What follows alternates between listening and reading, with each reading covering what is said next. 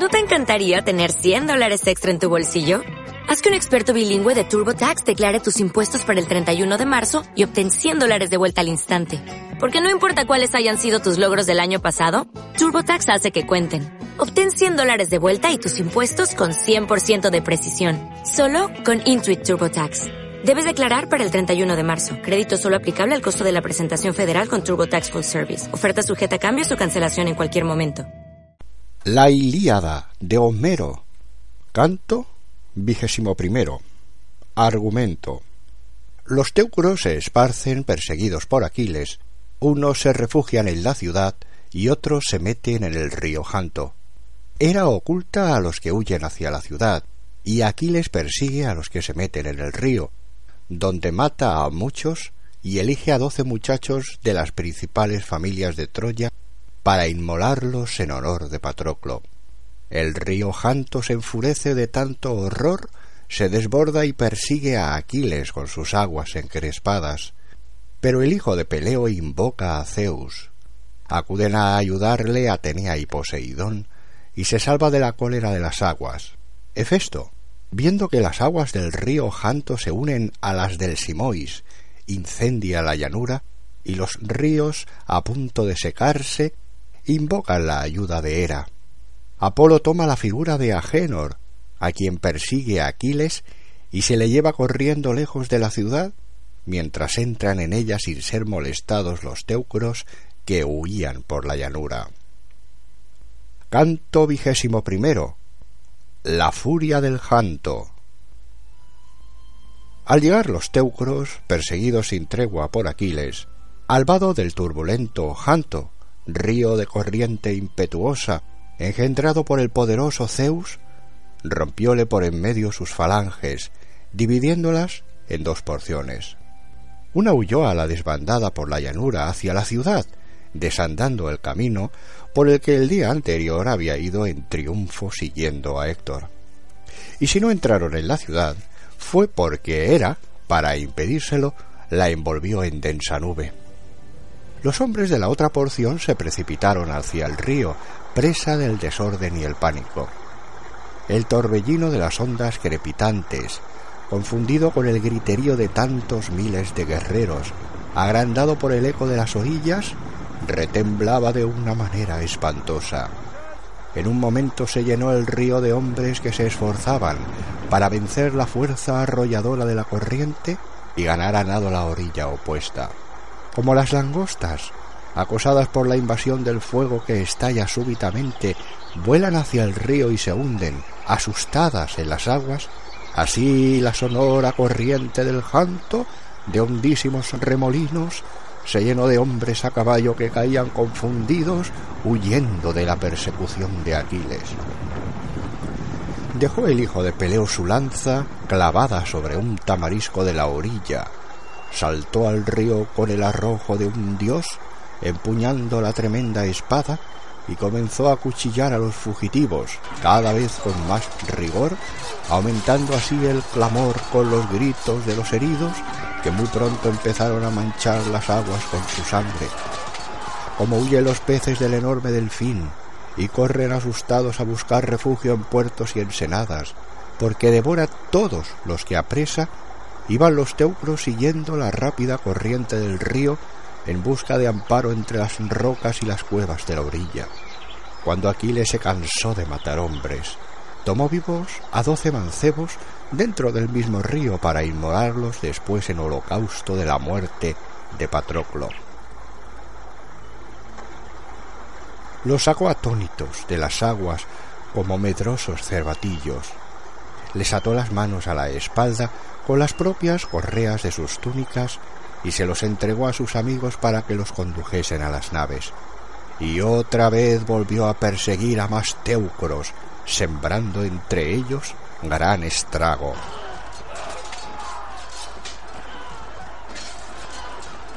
Después de atravesar el río, el primero con quien se encontró fue Licaón, hijo de Príamo, que salía huyendo entonces de las aguas. Ya le había hecho prisionero en otra ocasión al encontrarle en un campo de su padre, el rey, cortando las varillas de un cabraigo para hacer los barandales de un carro.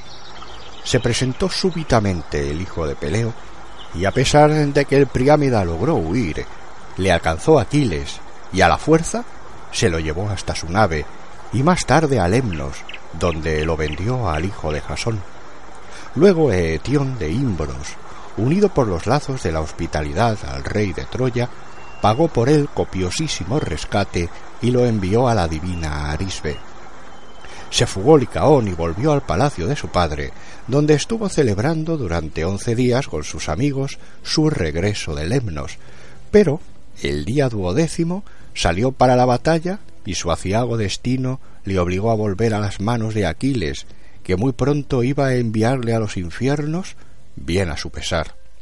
Al verle el divino Aquiles inerme, sin casco, escudo ni lanza, porque todo lo había arrojado a la orilla para nadar el río, y salir de las aguas abatido, sin alientos y entumecido por el cansancio, se dijo a sí mismo muy sorprendido Oh dioses. ¿Qué es lo que ven mis ojos? ¿Es que los teucros a quienes he matado resucitan y vuelven desde las profundidades del infierno de la misma manera que éste ha regresado de la isla de Lemnos, en donde lo vendí después de perdonarle la vida? ¿Cómo es que el mar, que detiene a tantos hombres a su pesar, no ha podido impedir su regreso? Bueno, teñiré mi lanza con su sangre y veremos si también se escapa de la tumba o si la tierra, que a tantos héroes aprisiona, puede más que él y le cautiva para siempre. Al tiempo que se decía estas cosas, el infortunado muchacho se acercó a él con deseo de abrazarle las rodillas y pedirle perdón. Aquiles levantó su pica y se la arrojó, resuelto a atravesarle. Pero Licaón esquivó el golpe agachándose, yendo la pica a parar al suelo. Entretanto se arrojó a sus pies y siguió abrazándole las rodillas con una mano porque con la otra cogía el asta de la pica que se había hundido reciamente junto a él y le suplicó de esta manera. Aquiles, mira cómo abrazo tus rodillas, ten piedad de mí, escucha mis súplicas, y piensa que un hijo de Zeus como eres tú no puede despreciar cruelmente ruegos ni renegar de las sagradas leyes de la hospitalidad, no olvides que soy un suplicante digno de ser perdonado, porque el día en que me hiciste prisionero, comí en tu tienda el pan de tu mesa, sin contar con que luego sacaste cien bueyes de mi venta. Pues yo te daré ahora tres veces más. Mira que sólo hace hoy doce días que estoy de nuevo en Troya, después de haber padecido todas las desgracias de que es capaz un mortal y que es implacable la crueldad de destino que me vuelve a poner en tus manos. ¿Qué le habré hecho yo al poderoso Zeus que así me odia? Sin duda, ay, para vivir poco me parió mi madre la Otoe, hija de Altes, que reina sobre los arriscados Léleges y posee la eximia Peraso al pie del Satnionis.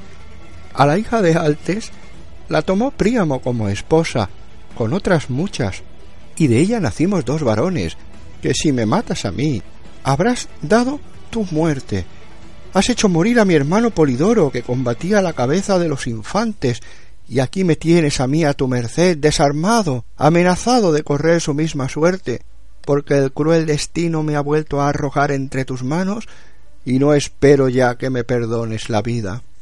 Sin embargo, y por si ello te infundiese compasión, quiero decirte otra cosa. No nací del mismo vientre que Héctor, que dio a muerte a tu dulce, valeroso y noble amigo. Con estas palabras suplicaba a Aquiles, el desdichado hijo de Príamo, pero fue áspera y amarga la respuesta que escuchó. Insensato. No te acuerdes del rescate ni me lo nombres.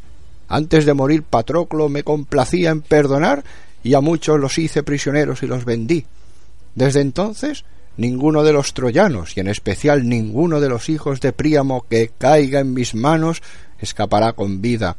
Has implorado en vano, porque vas a morir.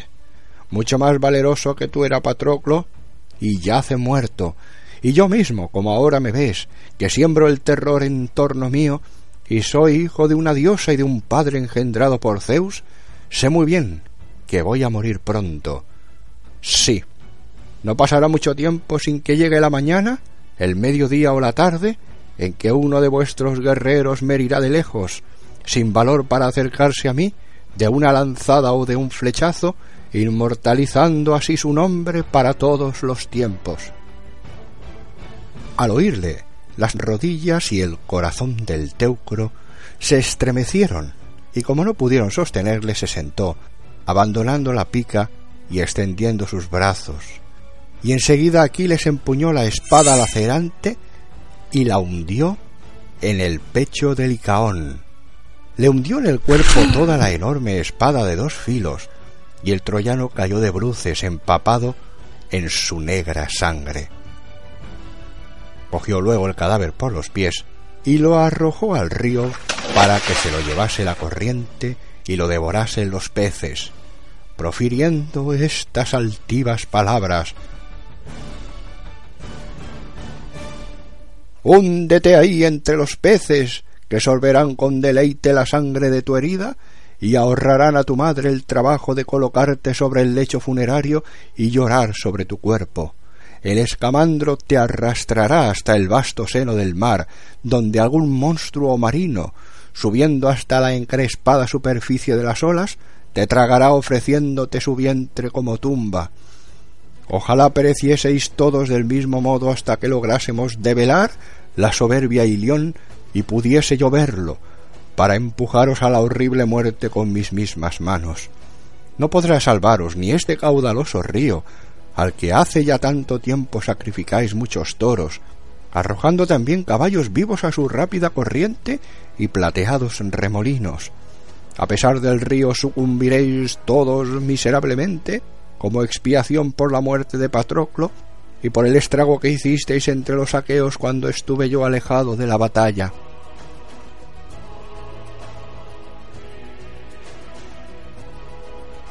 Sus palabras enfurecieron al encrespado Janto, que enseguida se puso a cavilar en busca de los medios necesarios para que dejase Aquiles de combatir, ayudando de esa manera a los troyanos.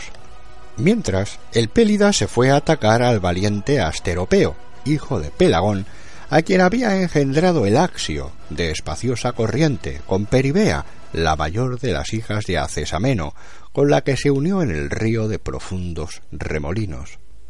Se fue pues Aquiles contra Asteropeo, que salió a su encuentro empuñando dos lanzas, incitado por el janto, que estaba muy enfurecido por la muerte de tantos jóvenes a los que el Pélida había arrojado a sus aguas. Al encontrarse los guerreros frente a frente, el divino Aquiles habló primero diciendo ¿Quién eres tú? ¿Y de dónde te atreves a salir en busca mía? ¿No conoces, desdichado, lo que les sucede a todos los que se enfrentan con mi furia? Le contestó el insigne hijo de Pelagón. Valentísimo Pélida, ¿por qué me preguntas por mi abolengo y por mi patria? Soy de la fértil Peonia, muy lejos de aquí. Llegué al mando de los peonios, que combaten con largas picas, y hace once días que entré en Ilión. Mi linaje toma su origen del vasto Axio, que derrama sobre la tierra su raudal inestimable. Axio engendró a Pelagón, ilustre por su lanza, y de él aseguran que he nacido yo. Pero ¿a qué tantas palabras necias si es preciso combatir? Así habló, con acento muy amenazador. Levantó su lanza al divino Aquiles y Asteropeo, que era ambidiestro, le arrojó las dos que llevaba al mismo tiempo. Una chocó contra su escudo sin atravesarlo, ya que la lámina de oro que el dios había colocado en el centro se lo impidió, y la otra le hizo un rasguño en el brazo derecho al héroe, junto al codo, de donde brotó cálida sangre, aunque el arma prosiguió con fuerza su camino, clavándose en el suelo ansiosa de carne.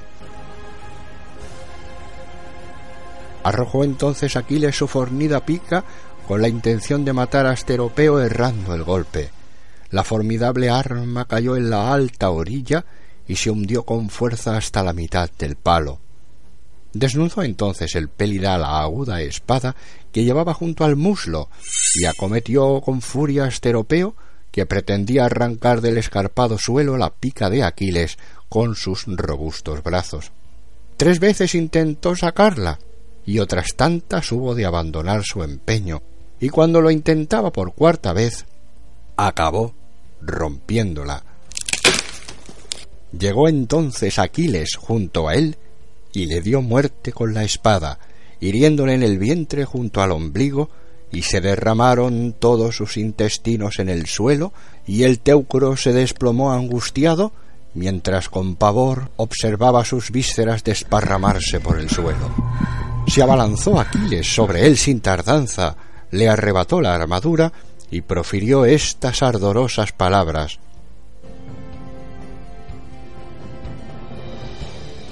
Estás muy bien ahí, y de la manera que te veo, y es justo el premio y el salario que has recibido por tu valentía.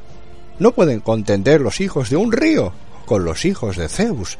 Si tú te alababas de haber nacido de un río caudaloso, me alabo yo de haber nacido del mismísimo Zeus, porque Peleo, que reina sobre los tesalianos, es hijo de Eaco, hijo a su vez de Zeus. Y del mismo modo que Zeus es superior a los ríos, lo son también sus descendientes, y para convencerte, ahí está a tu lado el Janto, que es gran río, pero que dé muestras de su poder, socorriéndote, si es que está en su mano. No es posible contender con Zeus, porque no le iguala ni el tremebundo Aqueloo, ni siquiera el océano, el inmenso y formidable océano de profundo vientre, del que emanan todos los ríos, mares, fuentes y arroyos, porque también el océano teme los rayos del omnipotente Zeus y los truenos que hacen retemblar los mismos cielos. Mientras así hablaba, arrancó de la abrupta orilla la recia pica y abandonó a Asteropeo tendido en la arena tan pronto como se hubo apoderado de su armadura. Como se hallaba en la misma orilla, las revueltas aguas bañaban el cadáver y acudieron a comerse la grasa que cubrían los riñones, las anguilas y los peces.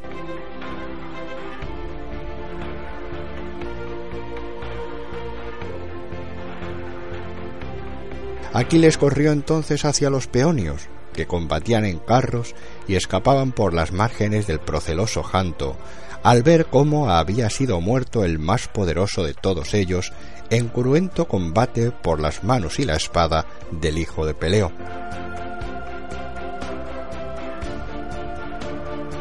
Pero persiguiéndolos dio muerte a Tersíloco, a Midón, a Astipilo, a Meneso, a Trasio, a Enio y a Ofelestes, y más hubiese matado el implacable Pélida si el profundo y proceloso río, indignado y en figura de hombre, no le hubiese gritado desde el torbellino de sus propias olas. Aquiles, es cierto que nada puede compararse con tu denuedo, ya que son los mismos dioses quienes te amparan a menudo, pero tampoco hay nada que te aventaje en crueldad. Si el hijo de Cronos te ha otorgado el don de que venzas a los teucros, aléjalos de mí y colma tus proezas en la llanura pues mi corriente está tan ahita de cadáveres que estorban el cauce y no me dejan verter mis aguas en el divino mar. Retírate ya y date por contento con lo que has hecho, porque te aseguro que me tienes asombrado. Le contestó Aquiles. Escamandro, hijo de Zeus, haré otro día lo que me mandes, pero hoy no renunciaré a matar teucros mientras no los encierre en la ciudad y me enfrente con Héctor para matarlo o para que él me mate a mí.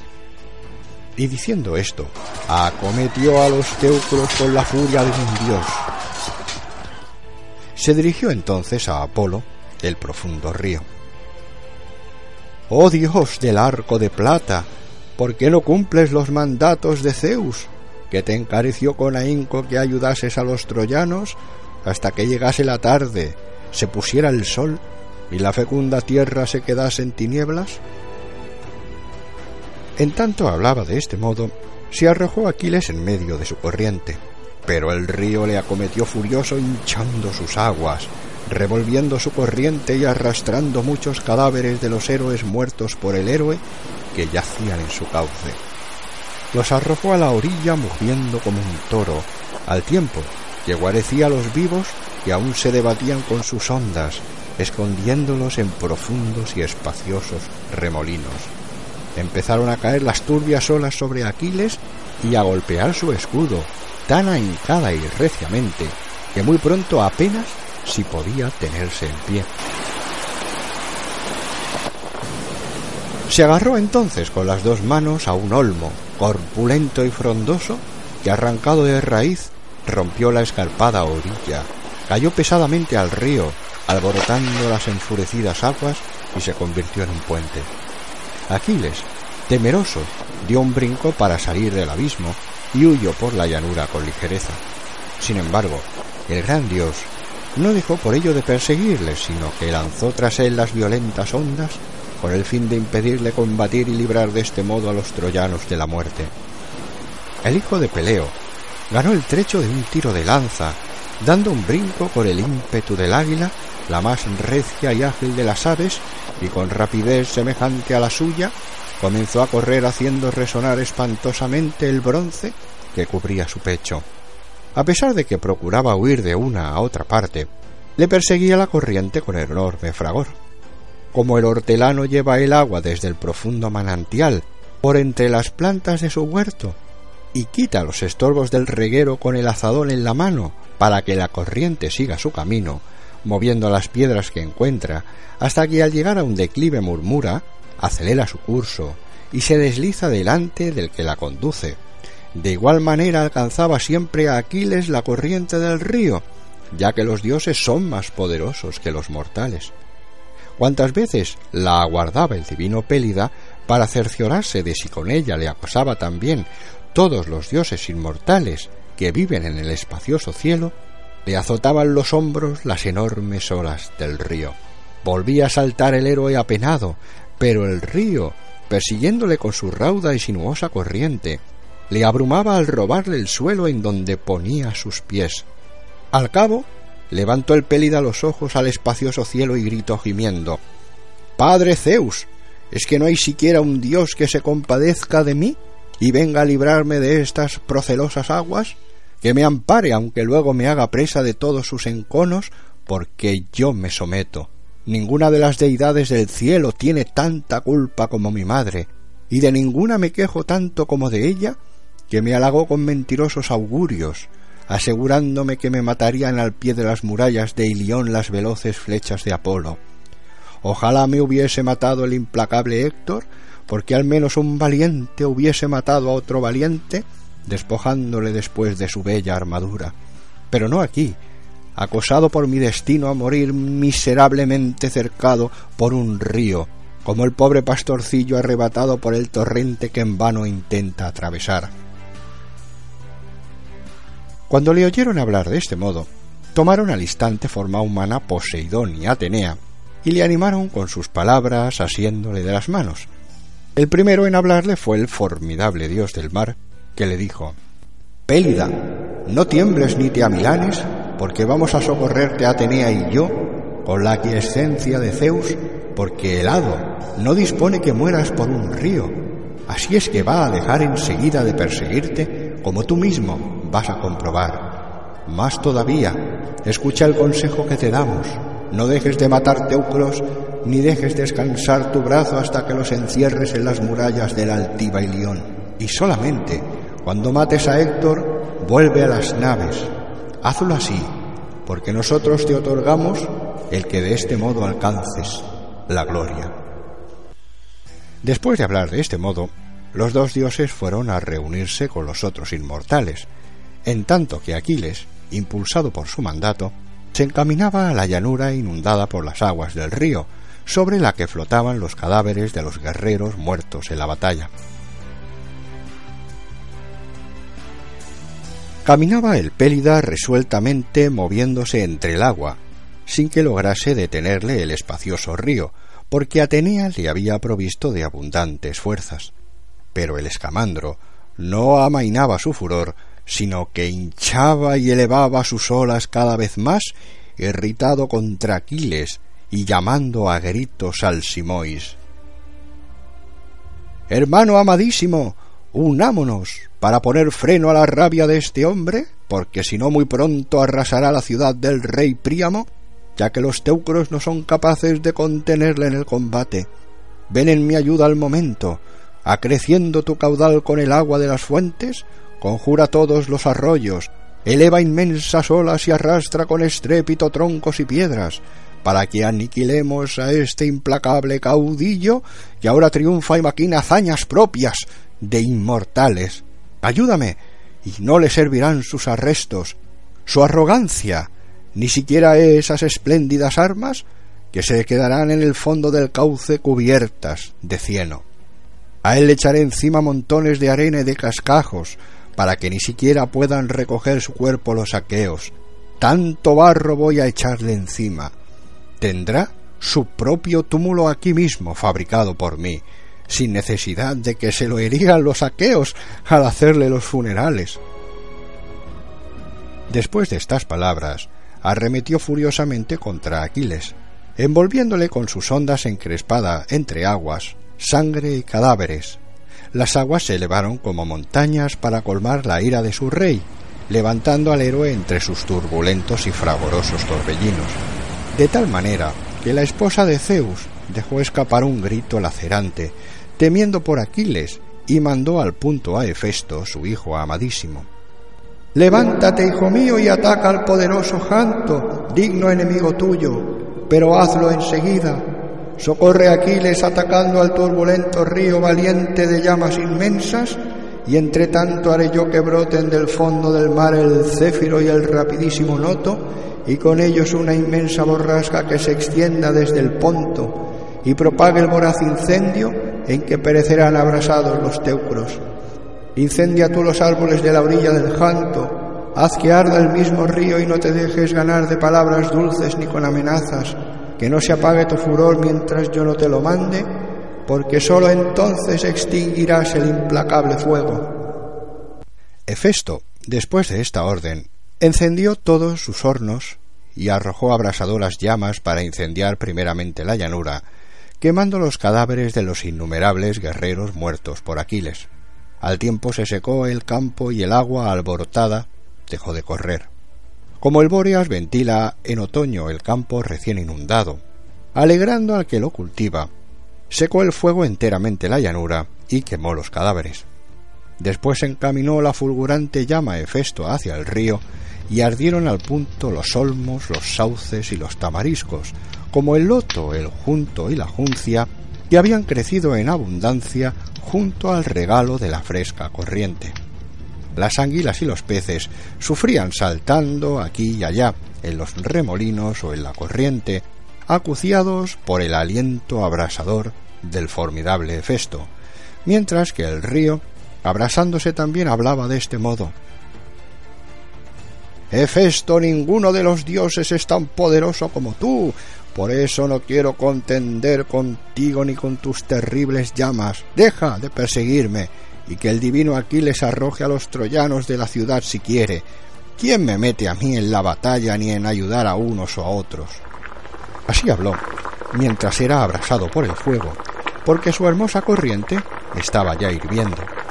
Como en una gran caldera puesta sobre un enorme fuego la grasa de un cerdo se funde, hierve y rebosa por todas partes al calor de la leña seca, que arde crepitando debajo Así la caudalosa corriente se quemaba con el fuego de Hefestos y el agua hervía, y sin poder seguir adelante, detenía su curso constreñida por el vapor que con sus artes iba haciendo el ingenioso hijo de Zeus. Entonces se puso el río a invocar el auxilio de Hera, dirigiéndole este ruego. ¿Por qué destroza tu hijo mi corriente poderosa deidad? ¿Y por qué no se ensaña sino contra mí entre todos los inmortales? ¿Soy por ventura más culpable que los otros dioses que protegen a los troyanos? Yo dejaré de ayudarle si tú me lo ordenas, pero que no me persiga él tampoco a mí. Que me deje, y yo juraré no volver a ayudarles, aunque Troya entera llegue a ser pasto de las insaciables llamas después de incendiarlas los aguerridos aqueos. Al oír estas palabras, Hera, la diosa de los brazos de nieve, dijo a Hefesto, su muy amado hijo, Hefesto, hijo mío, detente ya, porque no es justo que por una disputa entre mortales angustiemos a una diosa inmortal. Y al oírle, Hefesto apagó las abrasadoras llamas y las olas se volvieron otra vez a la corriente. Y cuando la furia del janto quedó contenida, este y Hefesto permanecieron quietos, porque era, aunque todavía estaba irritada, los contuvo. Pero entonces fue la discordia quien atizó enconada pelea entre los demás dioses, divididos en dos bandos. Llegaron a las manos con tremendo estrépito haciendo bramar a la espaciosa tierra y resonar al cielo como inmensa trompeta. Zeus oyó el fragor desde la cima del Olimpo con el corazón rebosante de júbilo, al ver cómo se lanzaban los dioses unos contra otros. Y enseguida llegaron a las manos, atacando el primero el aguerrido Aries, que arremetió contra Atenea con su broncínea lanza mientras le dirigía estas injuriosas palabras Gran desvergonzada, ¿por qué mueves de nuevo la contienda entre los dioses con audacia inextinguible? ¿Qué poderoso propósito te incita a ello? ¿Es que no recuerdas ya, a pesar de que hace de ello tan poco tiempo, de cuando instigabas a Diómedes el hijo de Tideo para que me acometiese, consiguiendo solo tú que me hiriese dirigiéndole la lanza? Pues ahora vas a pagarme de una vez todas las ofensas que me has inferido. A concluir estas palabras, le arrojó su enorme lanza que fue a chocar con la espantosa égida, incapaz de romperse ni aun con el mismo rayo de Zeus. Entonces la diosa se revolvió y agarrando una enorme piedra con su robusta mano, una piedra negra llena de aristas, que estaba en la llanura y había sido colocada como linde de un campo por los antiguos, se la arrojó al homicida Ares, golpeándole con tal fuerza que le privó durante unos momentos del sentido. Cayó el dios al suelo con su enorme cuerpo, que ocupaba siete yugadas. Se manchó de polvo su cabellera y sus armas al chocar contra la tierra, que produjeron un horrible estrépito. Y Atenea, sin fuerzas para contener su gozo y jactándose de su victoria, profirió estas palabras. ¡Sonecio! ¿Aún no sabes que mis palabras son más grandes que las tuyas y tienes aún la osadía pueril de acometerme? Así, haciéndote presa de innumerables males, cumplirán las rencorosas furias las imprecaciones que tu misma madre, furiosa, ha proferido contra ti por abandonar a los aqueos para socorrer a los altivos troyanos. Después de decir estas palabras, y sin hacer más caso de él, volvió a otra parte sus refulgentes ojos.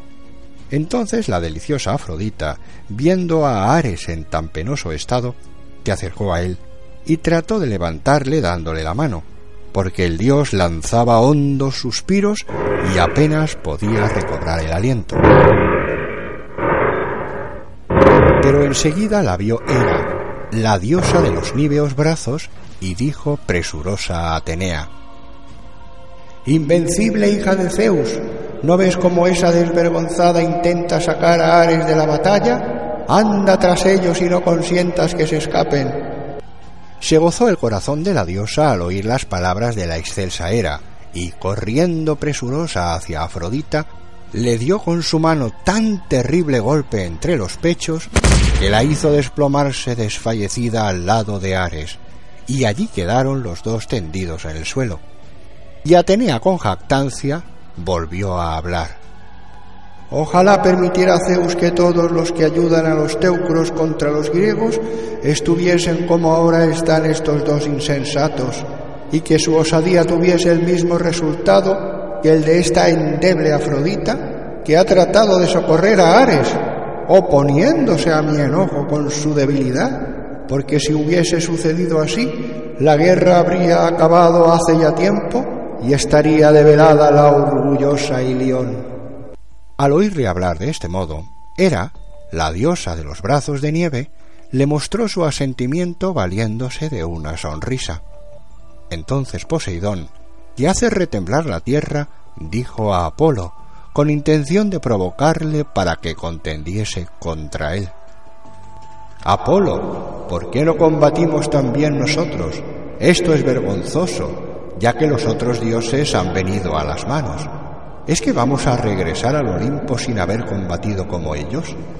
Empieza tú, que eres el menor de edad, porque no estaría bien que comenzase yo nacido antes y con más experiencia. Es menester, oh necio, que seas alocado y aturdido para ayudar como ayudas a los teucros. ¿Has olvidado ya las incontables penalidades que los dos padecimos cuando fuimos enviados por Zeus a trabajar un año entero para el soberbio Laomedonte, que prometiéndonos el salario estipulado nos mandaba como un déspota? Entonces, mientras yo rodeaba la ciudad como una muralla ancha y hermosísima para hacerla inatacable, cuidabas tú de los bueyes en las praderas y en los bosques del Ida. Pero cuando las graciosas horas trajeron el término del plazo, el altivo Laomedonte se negó a pagarnos el salario, despidiéndonos entre amenazas. A ti, con venderte atado de pies y manos en las remotas islas. También aseguraba que nos cortaría las orejas con su espada, y tuvimos que marcharnos apenados y coléricos al ver que no cumplía lo que nos había prometido. Y todavía se lo agradeces, socorriendo a su pueblo, en vez de desear con nosotros que perezcan de mala muerte todos los troyanos, con sus mujeres y sus hijos. Poderoso Poseidón, cierto que por grande insensato me podrías tener si combatiese contigo por defender a los miserables mortales, semejantes a las hojas que crecen un día y se nutren de los jugos de la tierra para desgajarse mañana y no ser nada ya. Dejemos pues que se enzarcen los otros dioses lo que se les antoje y renunciemos nosotros a las contiendas. Y diciendo esto, le volvió la espalda porque no quería, por respeto, llegar a las manos con su tío paterno. Pero al ver su comportamiento, su hermana, la montaraz Artemisa, le increpó con estas injuriosas palabras. Huyes de este modo, cobarde, dejando la victoria en manos de Poseidón. ¿Para qué llevas entonces, oh necio, ese arco inútil? Pues que no vuelva yo a oír alabarte en el palacio de mi padre, como haces ahora, de que tendrías valor para enfrentarte al mismísimo Poseidón y de que el cielo sería testigo de tus hazañas. Apolo no se molestó en contestarle, pero Hera no pudo contener su cólera y le contestó de este modo. ¿Cómo pretendes, perra, enfrentarte conmigo?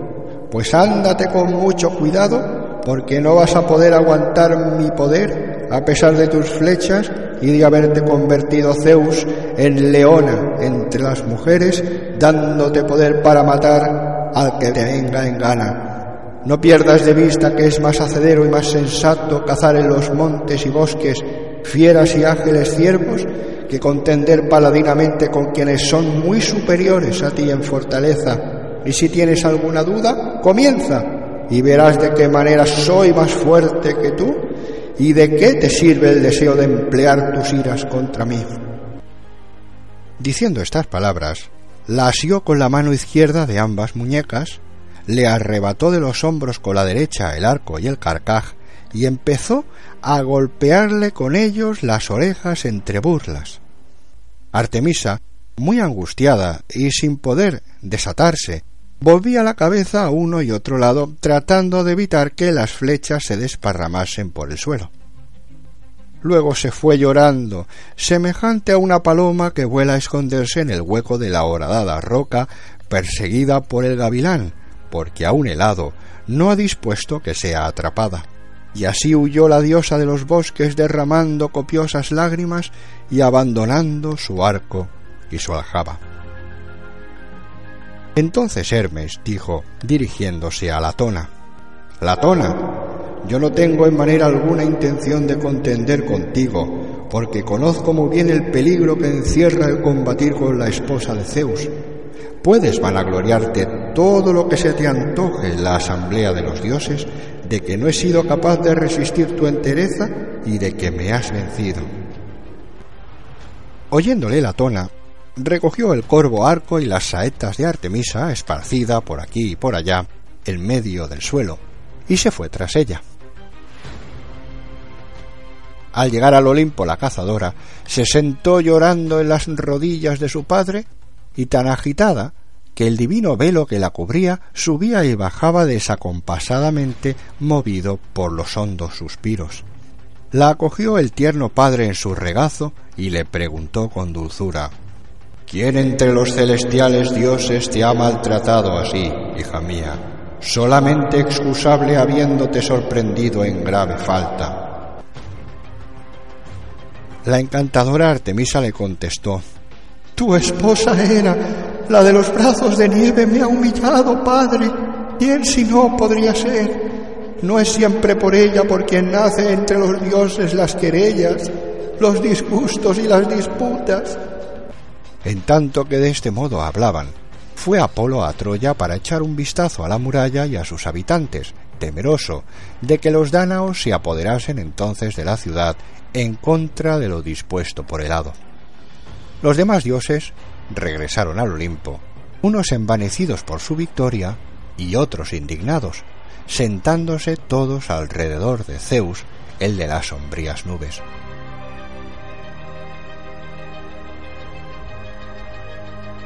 Y entre tanto Aquiles, acosando a los teucros sin cesar, mataba hombres y caballos, así como las llamas se levantan hasta el cielo entre negros torbellinos de humo y devoran a algunos de sus habitantes, llenando de horror y de miedo a los demás, así Aquiles inmolaba a su furor a todos los que hallaba en su camino, derramando el pánico entre los otros. El anciano Príamo, que estaba en la sagrada torre, al ver al gigantesco Aquiles enteramente cubierto de sangre y de polvo, y a los teucros escapando a la desbandada delante de él, sin alientos ni fuerzas para resistir, comenzó a lanzar gemidos y descendió de la torre a fin de dar órdenes a los centinelas de las puertas. Abrid las puertas y mantenedlas abiertas hasta que hayan entrado todos los guerreros que huyen, porque Aquiles los persigue sin descanso y es ahora cuando empieza la feroz carnicería abridles para que puedan librarse de su ira, pero en cuanto hayan entrado, cerradlas con presteza y atrancadlas bien, porque temo que esa ola humana, ese hombre terrible, penetre enseguida detrás de ellos. Dichas estas palabras, los centinelas descorrieron los enormes cerrojos y abrieron de par en par las puertas, siendo esto causa de la salvación de los troyanos. Apolo, entonces, saltó fuera de la muralla para librar a los teucros de la ruina, y ellos, acosados por la sed y cubiertos de polvo, huían por el campo hacia la ciudad, perseguidos siempre por Aquiles, que con su lanza en la mano y el pecho, ardiéndole de rabia, buscaba a costa de su sangre inmensísima gloria. Los aqueos hubiesen tomado entonces a Troya, la de las altas puertas, si el flechador Apolo no hubiese alentado al divino Agénor, valerosísimo hijo del magnánimo Antenor, a aguardar a Aquiles. Le infundió el dios inmensa audacia, y para alejar de él a las crueles parcas, permaneció junto a él recostado en una encina y cubierto de densa niebla. Cuando el aguerrido Agénor vio llegar a Aquiles a lo lejos, se detuvo, y vacilando en su corazón, acerca del camino más apropiado, gemía de esta manera. ¡Ay de mí! Si huyo del poderoso Aquiles por donde los demás escapan aterrados y en desorden, me alcanzará también y me matará, sin que yo me pueda defender. Si dejo en cambio que sean derrotados por el Pélida y me voy atravesando la llanura hacia los bosques de Lida y me escondo entre los matorrales, podría entonces volver a Ilión por la noche, después de tomar un baño en el río para refrescarme un poco y descansar. Pero ¿por qué pienso estas cosas? Y si ve que me alejo de la ciudad huyendo y me persigue, como es tan veloz y me alcanza, dándome la muerte, ya que es más poderoso que yo. ¿Por qué no salir a su encuentro con las armas en las manos y combatir con él al pie de la muralla? Invulnerable no es, su cuerpo no es tampoco insensible a los dardos, y tiene un alma como cualquier hombre, y puede perderla. Es, en fin, hombre mortal como yo, y como todos los demás. Por otra parte, esos hechos prodigiosos y esas hazañas increíbles, ¿qué son sino dones de que le colma el poderoso Zeus? Removiendo en su cabeza estos pensamientos, reunió fuerzas y aguardó a Aquiles resuelto a cerrarle el camino. Como la pantera, cuando oye el ladrido de los perros, salta de la azarosa selva y va al encuentro del cazador, sin que amengue su ánimo ni el miedo ni el terror, y si el cazador se le adelanta y la hiere, no deja por eso de pelear, aunque esté atravesada por la jabalina, hasta luchar cuerpo a cuerpo o sucumbir. Del mismo modo, el divino Agénor Atenórida aguardó valiente al temeroso Aquiles, y al verle llegar, cubriéndose con el escudo, le apuntó con su lanza mientras le decía Habrás abrigado muchas esperanzas de tomar hoy la ciudad, valeroso Aquiles, ¿verdad? Insensato. Antes tienes que pasar por donde yo estoy, pelear denodadamente y padecer fatigas sin cuento al pie de las murallas. ¿Olvidas que aún hay dentro de la ciudad muchos guerreros que la defenderán con heroísmo? Hasta derramar la última gota de nuestra sangre, combatiremos para defender a nuestros padres, a nuestras mujeres y a nuestros hijos. Y tú, a pesar de ser tan valiente y audaz guerrero, recibirás aquí mismo la muerte, porque aquí es donde te aguarda. Al concluir estas palabras, arrojó con ímpetu el afilado dardo, que fue a dar en la pierna del héroe, sobre la greba de estaño, forjada tan diestramente por Hefesto que repelió el arma sin que llegase a penetrarla. Entonces le acometió el Pélida, con el ímpetu de un dios, pero Apolo le negó la gloria de matarle, porque arrebató al Teucro, lo envolvió en espesa niebla y lo devolvió a la ciudad, sacándolo del furioso combate. Después separó a Aquiles de los guerreros, a quienes perseguía valiéndose de una estratagema. Para ello se revistió de la figura de Antenor, que se puso delante del héroe y Aquiles comenzó a perseguirle y mientras Aquiles corría detrás de Apolo hacia el escamandro, siempre a punto de alcanzarle, ya que el dios le engañaba astutamente, para que creyese que iba al fin a apresarle y no cejara en su persecución, los teucros, huyendo en tropel, llegaron a la ciudad y pudieron respirar al fin. Pronto se llenó con los que acudieron a refugiarse en ella, y era tan grande el terror que los animaba, que ni al llegar a las puertas se atrevieron a detenerse para ver quiénes se habían salvado y quiénes no, sino que, como una luz, entraron en la ciudad buscando la salvación y sin confiar más que en la ligereza de sus piernas. Fin del canto vigésimo primero.